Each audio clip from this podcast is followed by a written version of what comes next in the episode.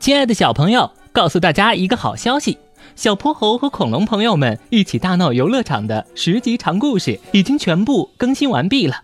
在这个故事里，恐龙们会英勇的大战坏狗帮，也会遭到火烈鸟夫人的阴谋陷害，还会面对鳄鱼大佬的黑心绑架。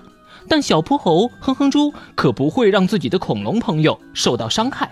他们会如何战胜大坏蛋，在游乐场里愉快玩耍？